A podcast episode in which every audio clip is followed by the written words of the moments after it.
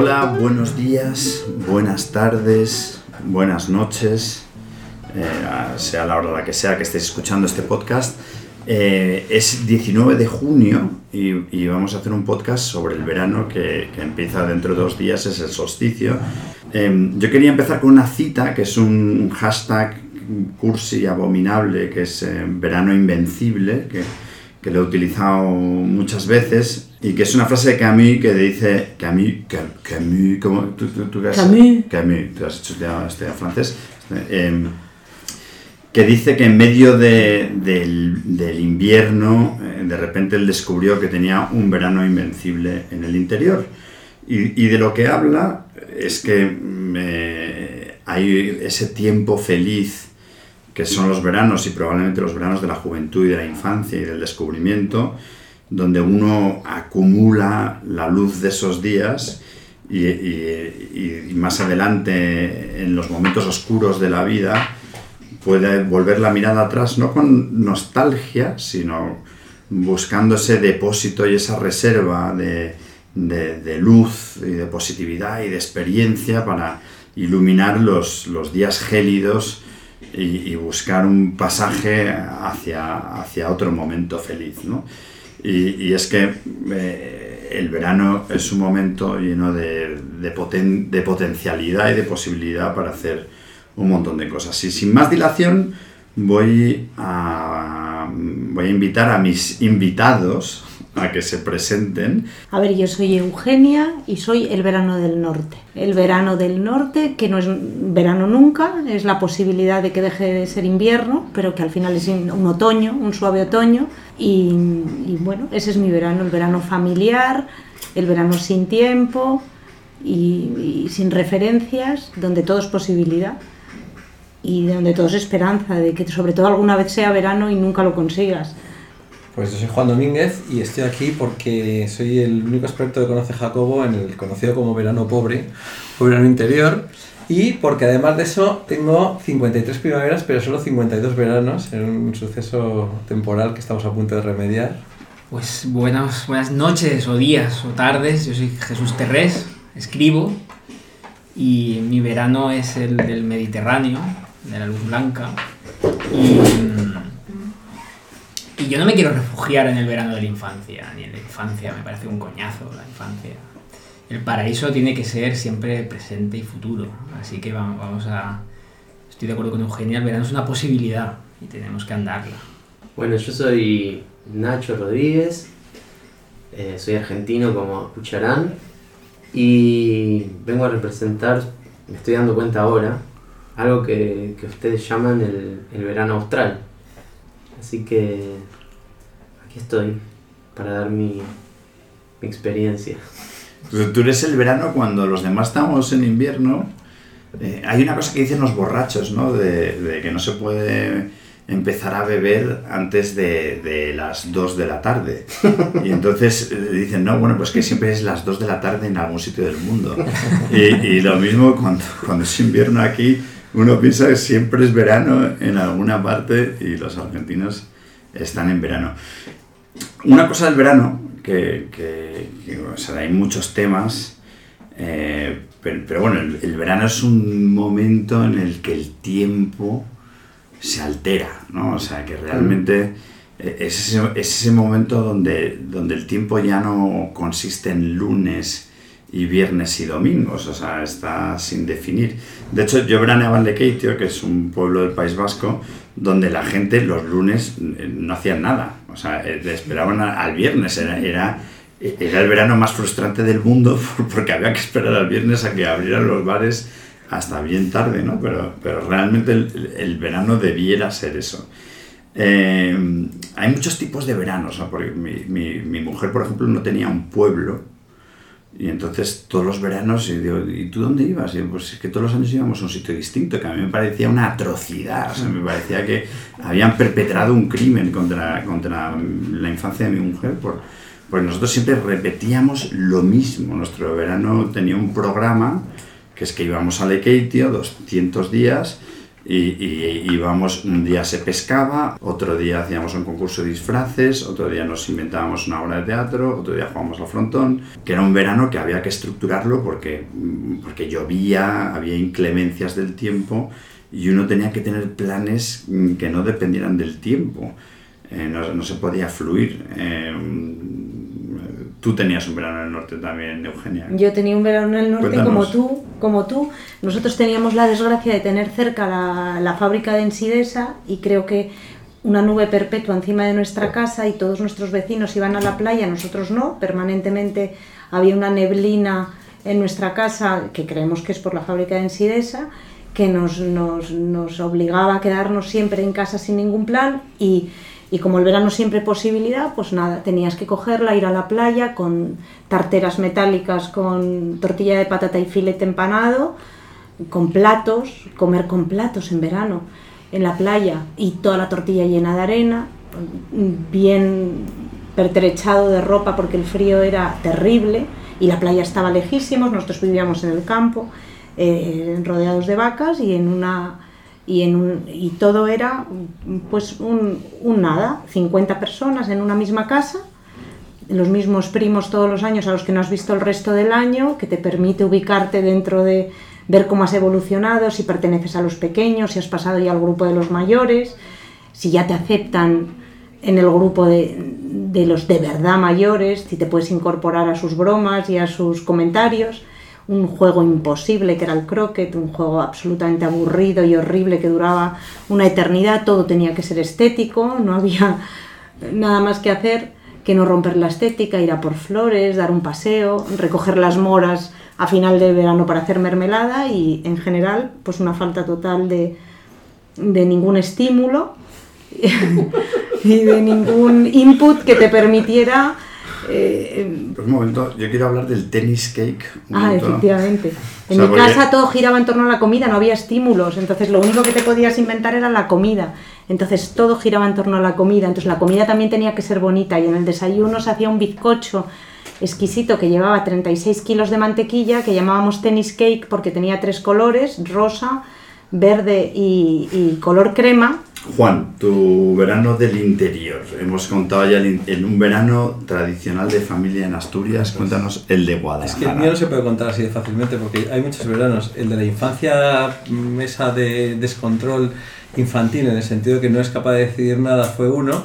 Y ese para mí era un verano en el que te soltaban en Sigüenza, llegaba el día, eso, el 2 de junio, según terminaba el colegio, con mi madre, o si había mucha suerte, solo con la chica que nos cuidaba nos soltaban una casa estupenda que teníamos, que era una finca enorme, en la que podías hacer todo lo que se te ocurriera y además salías de ahí y estaba todo lleno de primos, amigos, tal y cual. Entonces, básicamente eras libre, eras libre para esencialmente pegarte con tus amigos a pedradas, eh, llevar las rodillas hechas una mierda, comer ciruelas cogidas de un árbol que estaban calientes y luego bebías un vaso de agua y te hacías caca, entonces tenías que ir corriendo al baño y con un poco de suerte llegar, cosa que tal, eso duraba 12 años más o menos. Luego cuando tenías 12 años ya empezás a ir un poco rezongando, pero no te queda otra y era el verano de los descubrimientos, también de la libertad absoluta, en la que además podías invitar amigos y seguías viviendo en esa casa. Ese año ya tu madre ni aparecía. Entonces te daban 2.000 pesetas al principio de verano y el resto tenías que conseguirlo de buena manera, que era muy divertido. Y luego ya llegan los otros veranos, ¿no? Los veranos de cuando tienes algún tipo de poder de decisión. Yo recuerdo, seguramente el primer verano del descubrimiento fue un año que me quedaron tres o cuatro asignaturas en una carrera para septiembre y me quedé en Madrid, que fue el veranazo, en los años finales de los 80, que todo era absurdo en Madrid. Los que se quedaban, como ha contado antes Eva Serrano, que también está aquí pero no quiere contar nada, era, estaban los demás colgados que eran los mejores, porque eran gente que no solo tenía nada que perder, sino que tenía mucho que encontrar.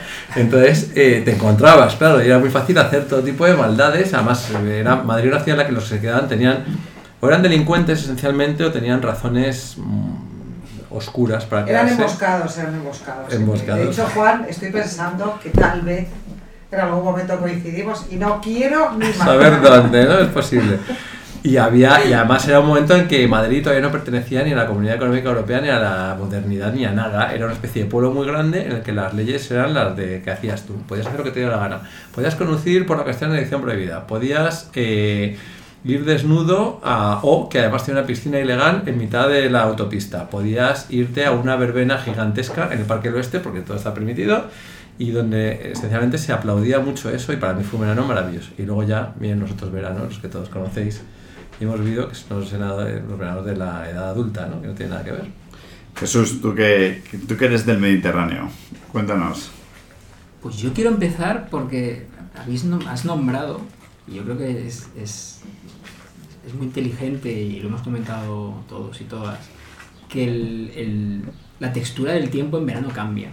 Y es, es, es bueno, más diletante, nunca mejor dicho. ¿no?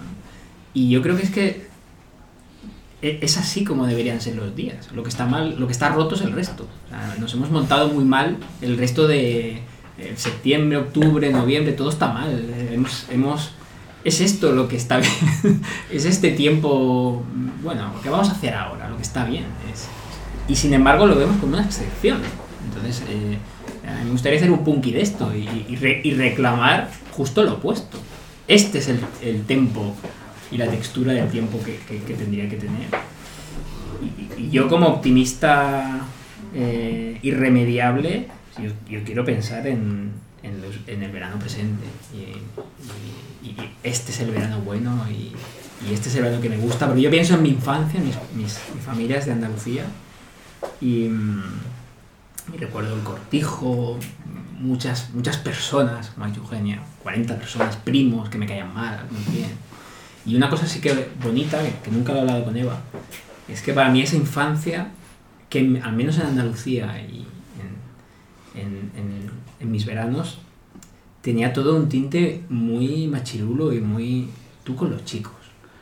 Cosas como muy brutas. Muy, o sea, escala esa pared, eh, mata a este cucaracha, eh, esta lupa sobre este, o sea, todo muy bruto, muy bestia.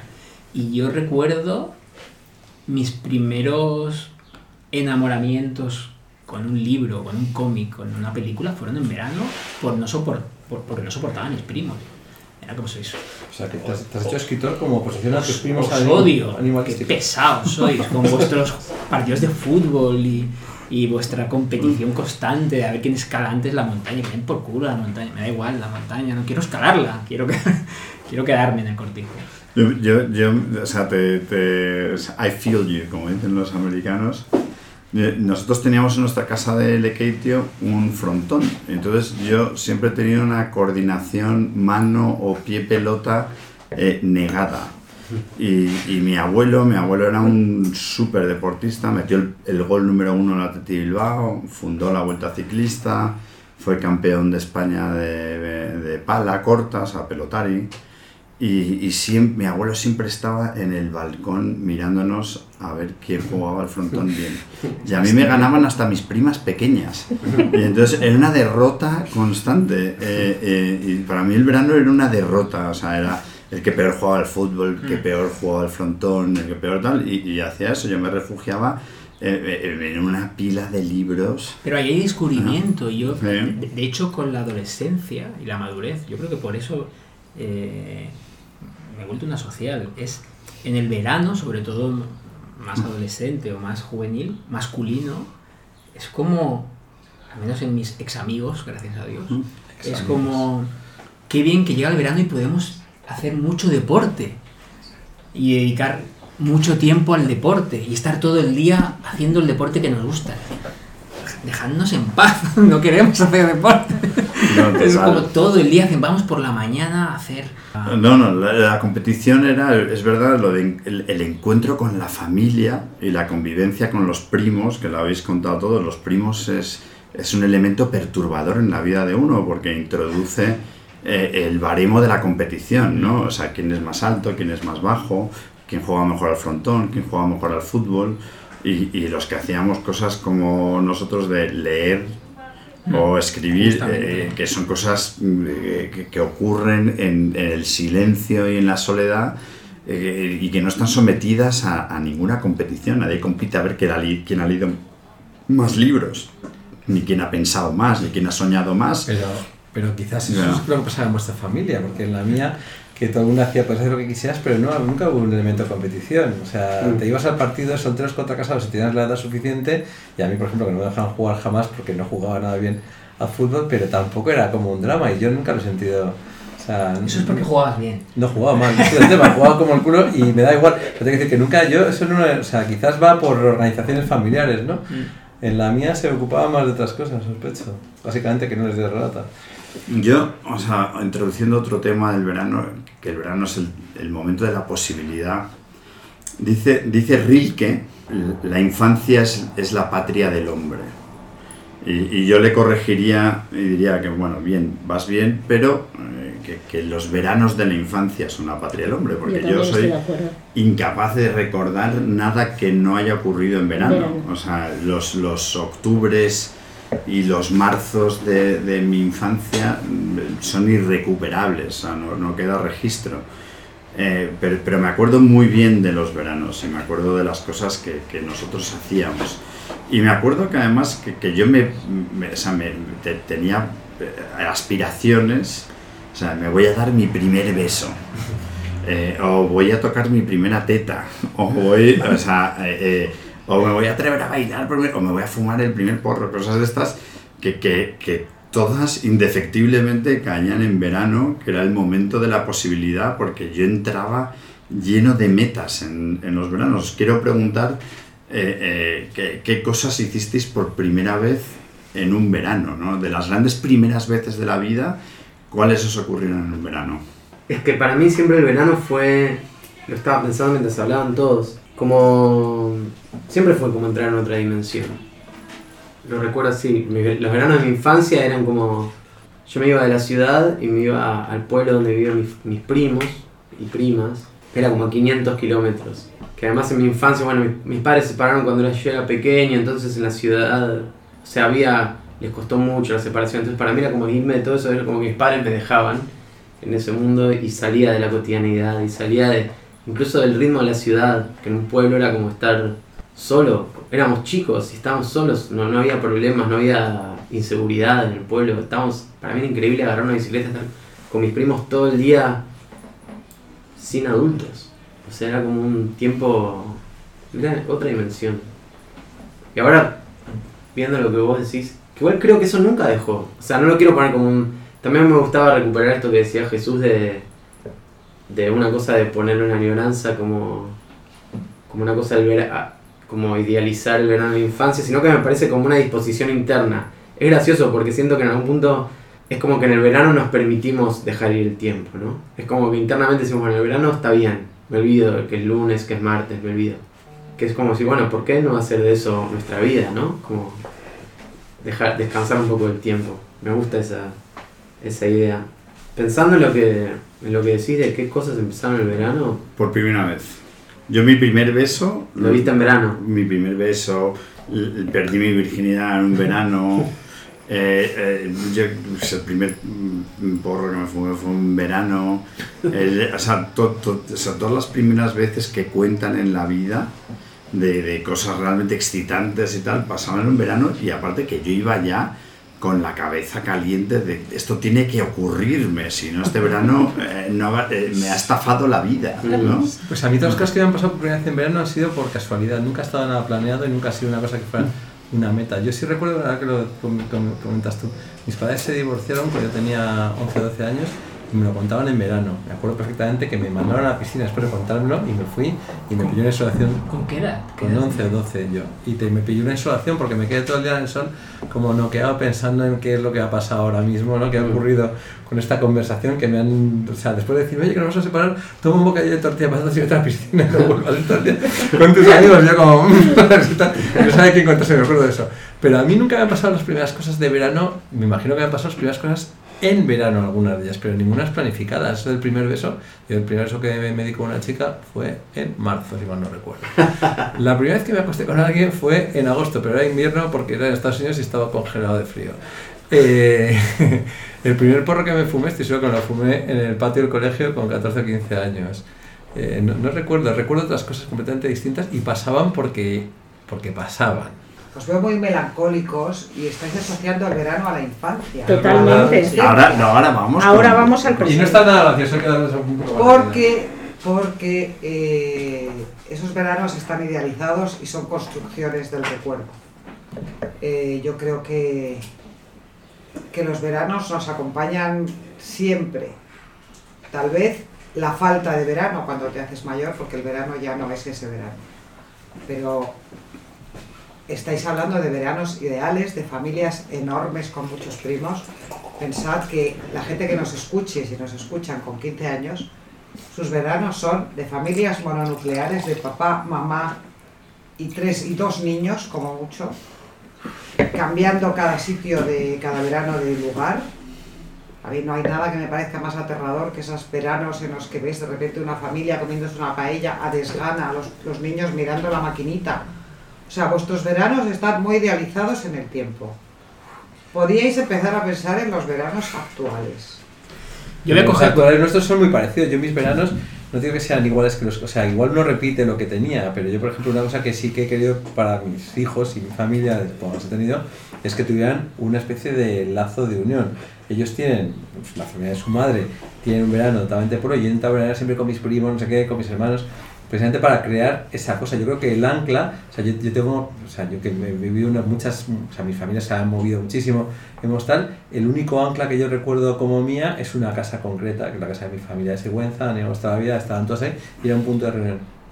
Entonces, no sé si puedo pensar en cómo es el verano de la familia monoparental eh, de las clases menestrosas españolas. No tengo ningún tipo de relación con eso. No, no soy capaz de verla. Yo por coger el guante de Eva, que me parece muy interesante, y mm, me voy a poner el traje de Kiko Amat y de revancha, ¿no? un poco de ese maravilloso libro que ha escrito, lleno de odio, en anagrama creo, eh, que él dice que nunca salimos del barrio. Eh, igual él ahora, ahora- se ha vuelto un burgués, pero, pero nació en el barrio, ¿no? en, en Llobregat y, y, y y- de, de- desde de donde uno sale, pues sigue ahí. Em, y yo creo que para, para algunos, si me meto un poco ahí, el verano era un momento de, de infelicidad y de sentirte mal. Y de, joder, estos tíos que se van a no sé dónde. Y yo me quedo aquí, en este sitio, en este cortijo, en este donde sea. Y, y era un momento casi, no malo, pero era, joder, qué, qué ganas de que llegue septiembre. Y se generaba un poco de odio, no odio, un poco de rencor Al que será feliz. al que era feliz y al que volvía moreno y que decía, wow, he ido a tal sitio y era, he visto tal, eh, me he liado con no sé quién y qué guay el verano en Javea, en, en- en Valencia sería, sería Javea, y, era, y se te generaba a ti, eh, voy a hablar en primera persona, como un cago en... se te generaba un rencor de clase, porque es un rencor de clase. Total. No, no hay más historia de qué hago yo en este cortijo cuando la gente se lo está pasando bien Hay gente que conoce o en islas, Mallorca o en- y yo estoy aquí desgraciado y, y- y entonces los veranos del presente y es algo que yo quiero pensar mucho porque decías la pregunta era primera vez eh, mis veranos son una venganza contra todos esos pijos de mi clase que se lo pasaban bien y daban besos en Javea y en Menorca Modelos. y, y era como. Y, y yo me lo tomo ahora, a mí la frase me gusta mucho de que, de que la mejor venganza es vivir bien, ¿no? Y, y- yo lo llevo a. No con rencor, pero sí con. sí con casi con religión. Es, es el, el mejor verano es, es- es este. Mi primera vez. Mi primera vez fue el verano pasado. Mi primer libro fue el verano pasado. Y, y recuerdo pocos momentos más, más bonitos, lo celebramos en Menorca, y no sé si es un poco de. pues, Es que mis veranos de mi infancia fueron una mierda. En- en- entonces. eh, porque, lo- Se acaba de joder el podcast. porque lo fueron. Pero no, que daros es una broma. Porque lo fueron. Entonces, mis veranos eran leer, esperar que llegase septiembre, porque al menos tenía un espacio, odiar a, a, a mis compis que venían morenos, morenas, de Javia y de fiestas a las que yo no iba, y entonces cada verano presente y futuro es una venganza. ¿Crees que ellos la aprecian? Oye, la venganza o ti? Eh, no, lo que has dicho, hay una peli, una de las primeras pelis en euskera que, que realmente rompieron la barrera de, del público solo en euskera. Es una comedia muy divertida de, de una gente que no tiene dinero para ir a veranear, pero quiere chulearse de que ha veraneado y quiere contarle y no quiere vivir la ver, esa vergüenza social de no haberlo pasado como todos los demás. Y esto es antes de las, de las redes sociales. Y entonces todos se encierran en la casa, dicen que se van a no sé qué eh, destino exótico y cierran las persianas y se pasan el mes entero escondidos en su casa pretendiendo que han, Cabreados como que- monas. que han tenido un verano increíble y elaborando las historias. Porque muchas de estas cosas eh, realmente no, no tienen sentido si luego no las cuentas. O sea, to- todos los eh, amores de los Summer Loves era una cosa que, que- que terminaba el verano y empezaba el relato. O sea, el verano era el texto y el comentario llegaba en septiembre cuando llegabas con todos tus amigos y dices, "Mm, me he morreado con esta tía, he hecho esto, pero- me he drogado, pero eh, cuánto- he pero- ido a una discoteca, he tocado una teta. y Pero tal, escucha, ¿no? ¿cuánto, ¿cuánto de esto es construcción ¿Por qué y memoria? solo tocabas una teta? No, tienes- incluso las chupabas. que Tienes un tema con la teta. Dos tetas. Soluciones de dos, y ¿Por qué de dos chicas distintas es posible. Cuatro. Saturando el sonido con lo de la teta. o sea, estoy viendo aquí. eh, eh, oye, una cosa que, que quiero romper aquí, el tema ya de los veranos nostálgicos de la infancia. Y quiero entrar en otra cosa, que eh, los veranos, una cosa muy importante del verano es que tuviera una banda sonora. Y, y- y en el verano tenía que haber una canción que, que era una canción resinosa donde, donde de repente quedaba atrapado de todo lo que era ese verano, que, que, que era la canción que antes en la comida lo contábamos, que, que, era la que te hacía que cuando eran las 4 de la noche y estabas beodo y, y- y muriéndote y querías ir a casa, te la tocaban y volvías como, o sea, volvías a revivir y querías volver a bailar y que no se acabara la noche nunca, que era la canción del verano. Y, y yo aquí quiero un pequeño intermezzo musical antes de que entremos en las canciones musicales, de, o sea, nuestras canciones del verano, que, que es la canción para mí de este verano, que es, que es una canción que canta Nacho, que, que- que describe un lugar de- del verano, que yo creo que es lo que tiene que tener un verano, que tenga mucho cielo y mucho mar. ¿Y cómo Juan, cómo Nacho puede escribir eso en su verano austral? Bueno, bueno no- no- es la canción que, que voy a cantar, no, no la escribí yo. Y tampoco fue una canción del verano nunca. Quiero decir, nunca fue como esas canciones del verano. Está siendo como una canción del verano ahora mismo. Es de un compositor uruguayo que, que bueno, que ahora cobró mucha más fama después de, de muerto que en vida. Y que hacía unas canciones preciosas. Esta canción la hizo un primero de enero, que bueno, sería verano para nosotros. Porque él todos los primeros de enero hacía una canción. Esta canción es como que él sale de su casa y cuenta lo que ve. Y bueno, quiero decir que esto es como una canción autoproclamada del verano, que se está dando ahora, ¿no? Porque no fue un- una canción del verano que... Como las canciones del verano que, que estuvimos hablando antes, o el tractor amarillo. Pero sí, la canción no, no, no llegó así. Pero bueno, pero, pero está haciendo una canción. Dale, dale. Le doy. Sí. Bueno. Los pibes allá en la esquina están como dibujados. Nadie paga su pecado, no les socorre ni Dios. Y esperan la tardecita y se van para la placita. Beben y fuman un poco, después tocan el tambor. Porque esperan que en el cielo esté el amor que no le diste vos, que no, ¿cómo que no? Mírate, míralo, los pibes cumplen condenas, echan, entran y salen las penas, entran y salen las penas de su niño corazón y tienen la valentía. aunque una noche sin luna se pierda en su encendedor, porque tiene mucho cielo y mucho mar. Me gusta este lugar, que no, como que no, mírate, míralo.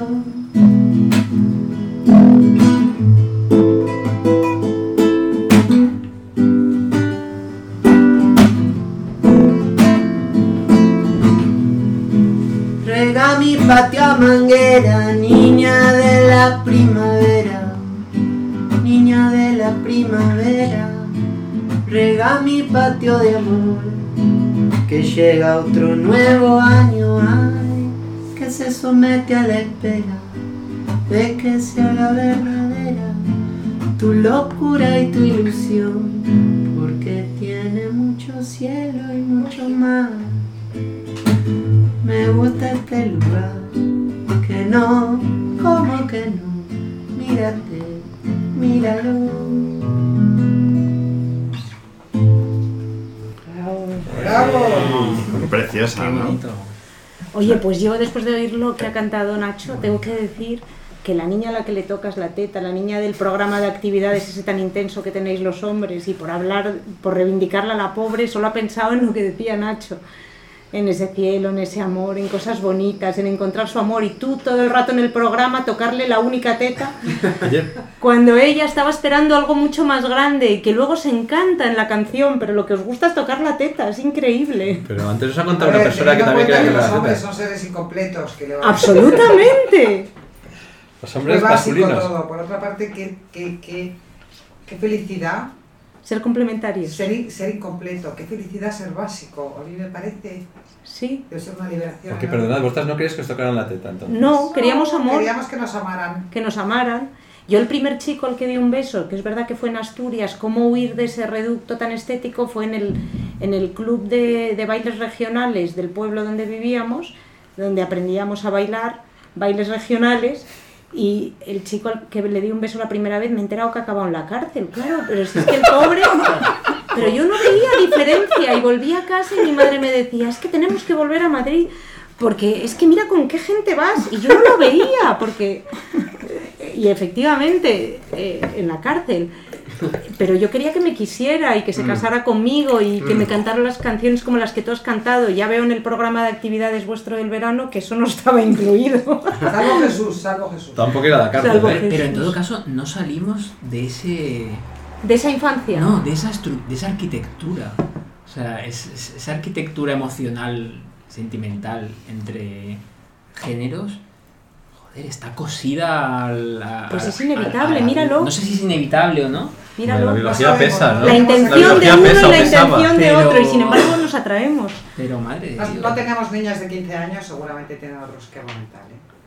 Sí, pero bueno, diciendo lo que tú decías, uno se lleva su verano de infancia al presente y cuando ya cambia el verano y te toca construirlo tú y ser la artífice del verano, ya no eres la mm, pues, pues eres la que tienes que construir el verano para otros, ya no te puedes dejar llevar, ya tienes que asumir la responsabilidad sobre el verano de otros, crearle a otros los recuerdos, pues es inevitable que se construyan a partir de lo que has vivido. Y yo en otra, en otra, en otro momento y en otro estado de cosas, me he llevado el verano estético a todos los sitios donde he ido. He alquilado casas asquerosas y he viajado con cuchillo, manteles.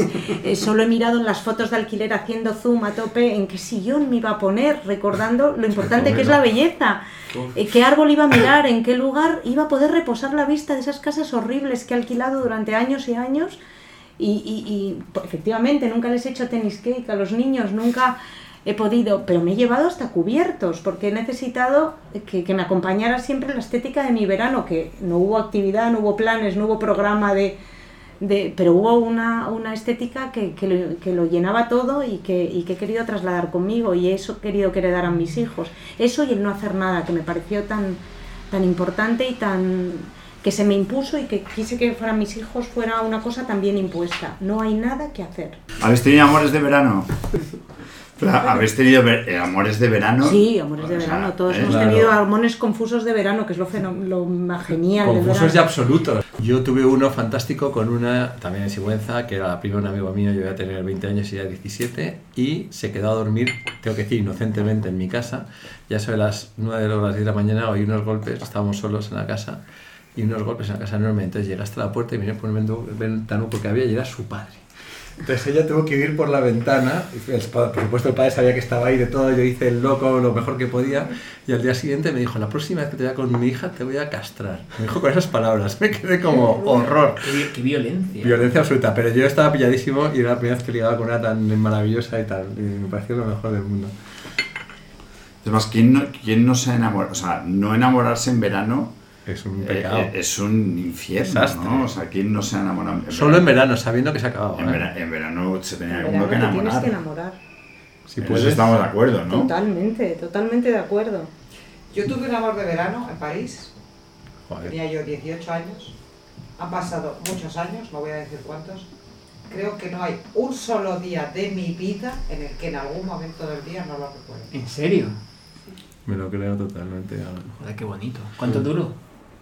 Un verano. Un verano. ¿Cómo olvidar tu pelo? ¿Cómo olvidar tu aroma? Si aún navega en mis labios el sabor de tu boca. Cada piba que pase con un libro en la mano me traerá tu nombre como en aquel verano. Oh.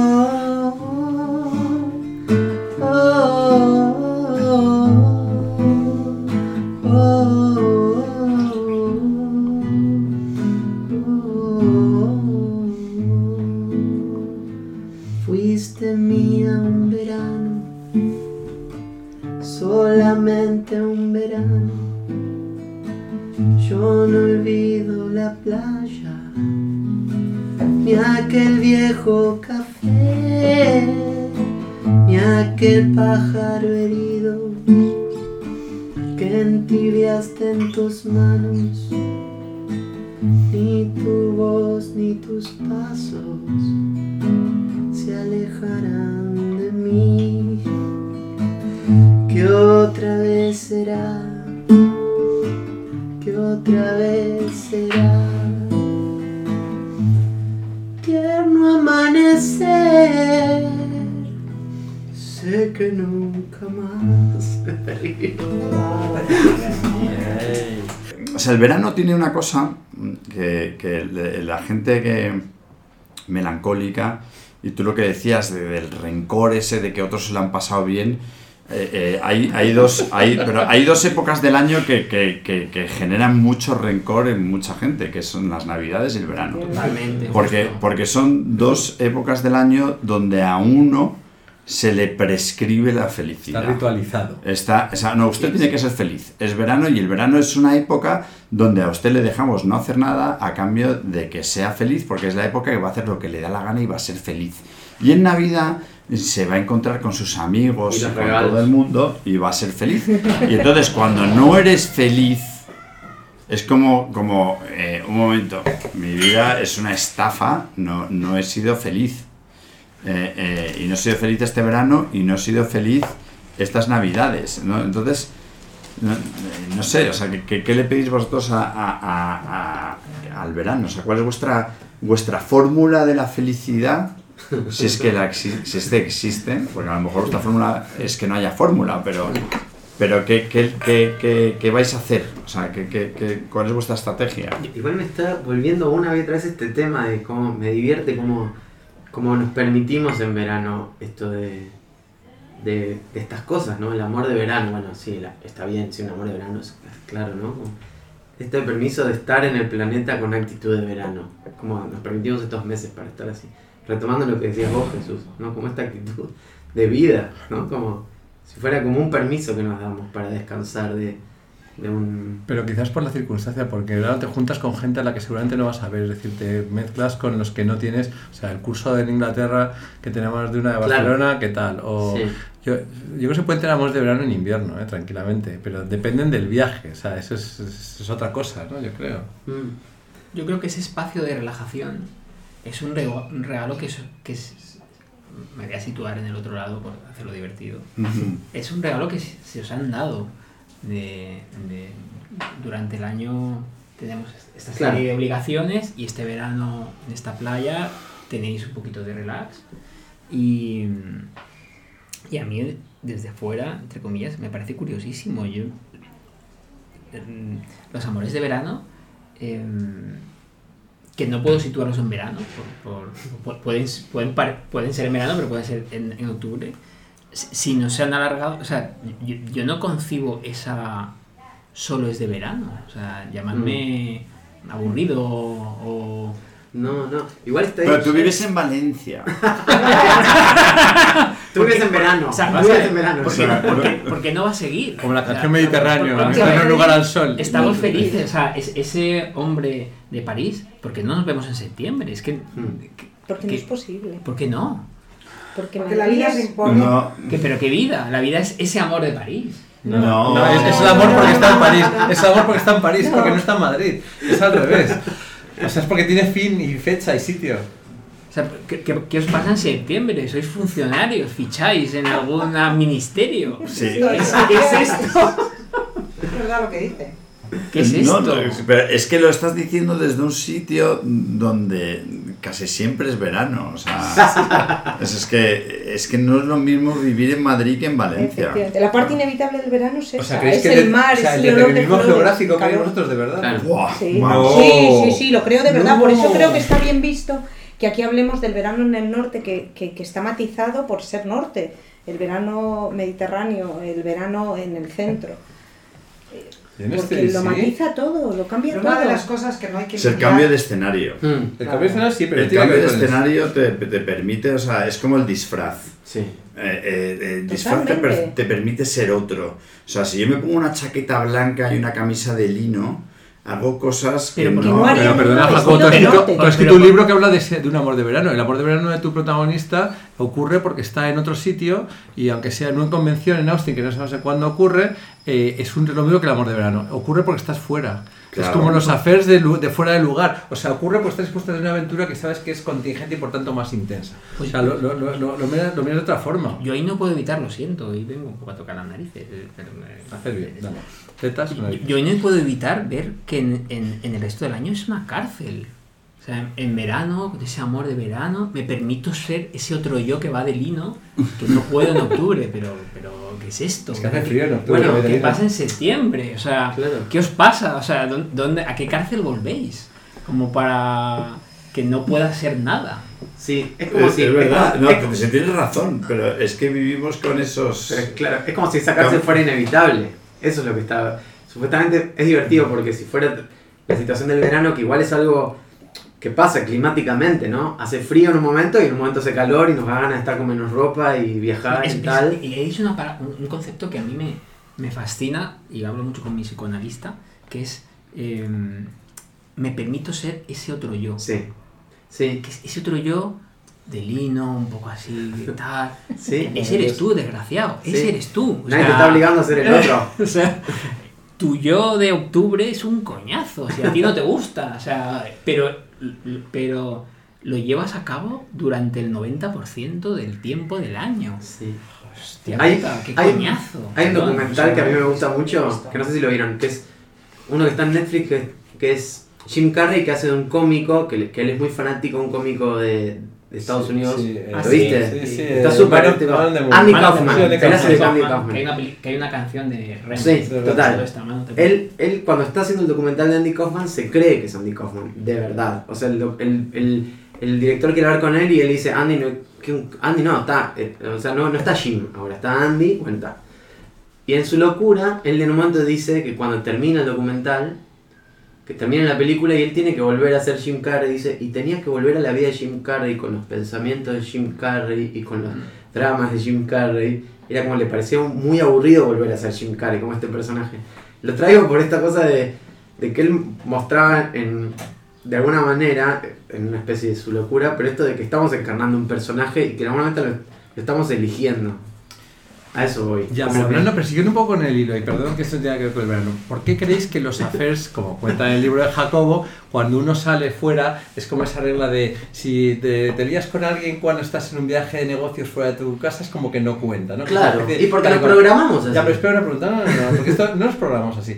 Es porque realmente la gente tiene unos sistemas y unas cosas, unas reglas de funcionamiento en la vida cotidiana que necesita para vivir. O sea, Claro. no es una cosa, o sea, en general es muy difícil vivir eh, al albur de tus mm, eh, instintos más inmediatos, ¿no? Entonces de repente tienes un momento en el que no es que dejes de ser tú o seas más tú, simplemente estás en otro sitio, tienes y puedes variar un poco las reglas normales de comportamiento y sobre todo de hacer la vida más fácil a los demás, que es lo que trata la sociabilización, o como tú quieras llamarlo. Entonces, la gente tiene aventuras pasajeras en momentos pasajeros, que no hay otras. O sea, es imposible mantener la aventura emocional pasajera para siempre, porque ya deja de serlo, se convierte en, en tu octubre, ¿sabes? Entonces, Pero, pero es inevitable, justo este fin de semana pasado estuvimos en, en Formentera, ah no, Formentera. Yo nunca había ido a Formentera, primera vez en Formentera, el fin de semana pasado. Consecuencias de, de ser un autor de éxito. Total, totalmente. de segundo grado. Y. mm, Mm. qué, qué bonito que se haya caído un. Sí, de hecho, Formentera y Ras. Sí, sí, Cuadro de mi abuela. sí, que se queda otro. Formentera que, que, que no me gusta nada porque yo soy de Menorca, pero bueno. Nos encontramos con un grupo de lectoras allí. No, Juan Jesús, estás- estáis aquí y tal, no sé cuándo. Y yo, sí. No, es que hacemos un. Espero que, no, espero que ojalá no me escuchen, Jacobo. Y nos dicen, no, es que cada año hacemos un viaje a Formentera, eh, estamos todas casadas y tal, y nos lo pasamos súper bien. Y es como nuestro momento del año. Y yo para mis adentros pensé, me, me volví a mi, a mi mesa con Laura y mi vino natural, una taza de Languedoc, y pensé, joder, qué putada. O sea, ¿este es tu momento del año? Bueno, es un momento del año, no creo que. O sea, la O sea, cuestión. Ellas cambiarían el momento.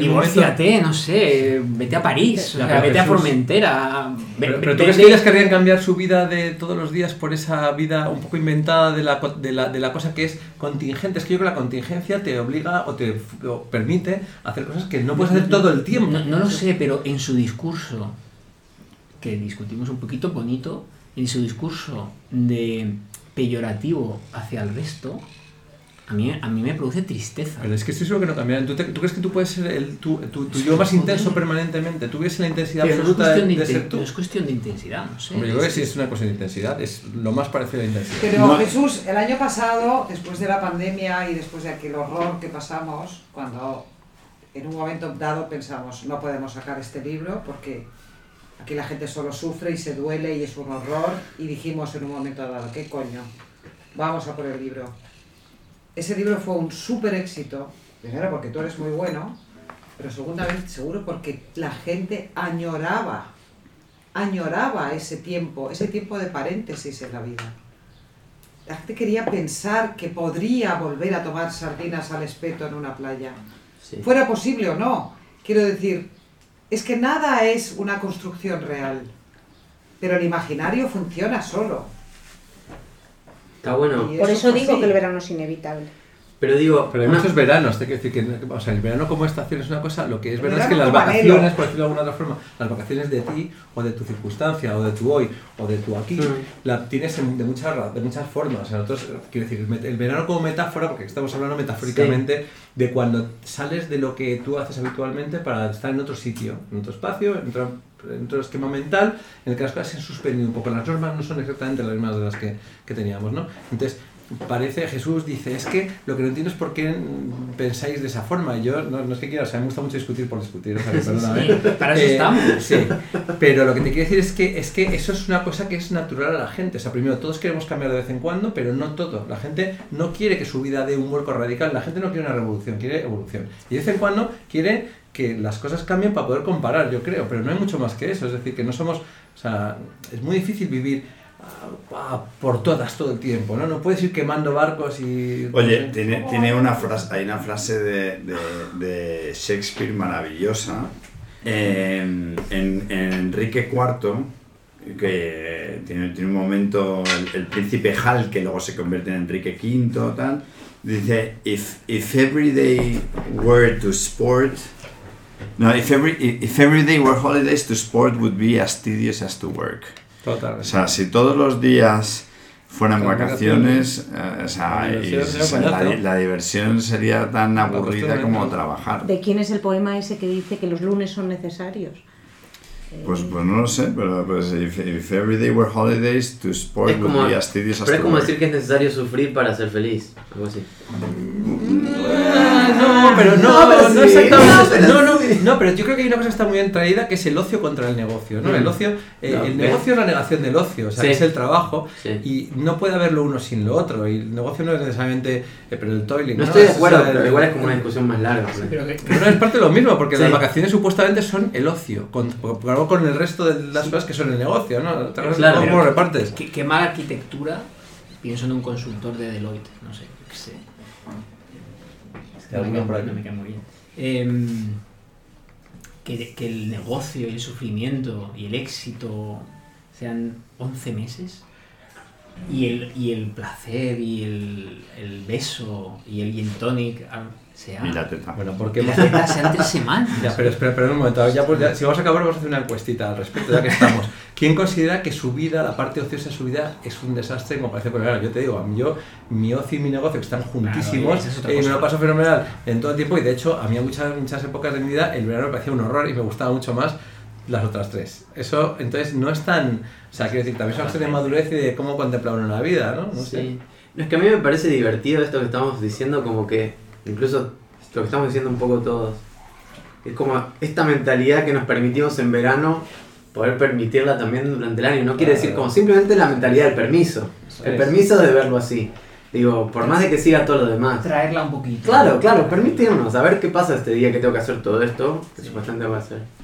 ¿Nos po- podemos contarlo de tiritando simplemente? eh, Sí, tú, por eh, favor. Sí, el, el- el coro de esa canción que me, que me encanta. Me divierte mucho porque es una canción súper, súper vieja, argentina, y que hoy cuando estábamos intercambiando canciones con, con Jacobo le, le llamó mucho la atención, porque va, va, habla de, es una canción de verano, ¿no? Pero bueno, aquí voy. ¿Querés que diga algo de la letra o ya la canto nomás? Ah, la cantas. A ver, te voy a explicar, pero es así. Dice... Las olas y el viento y el frío del mar, el frío de tu alma me hace tiritar. El viento y la arena no me dejan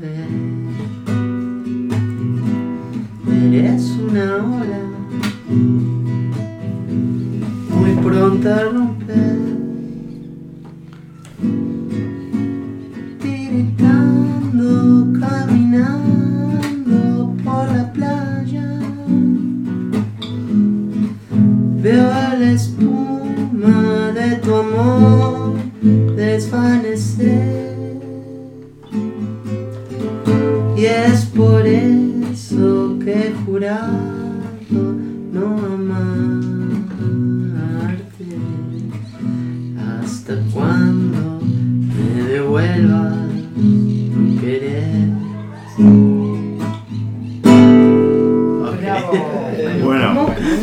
Verano invencible. Verano invencible. pues, pues, eh, pues hasta luego a todo el mundo y que tengáis un buen verano.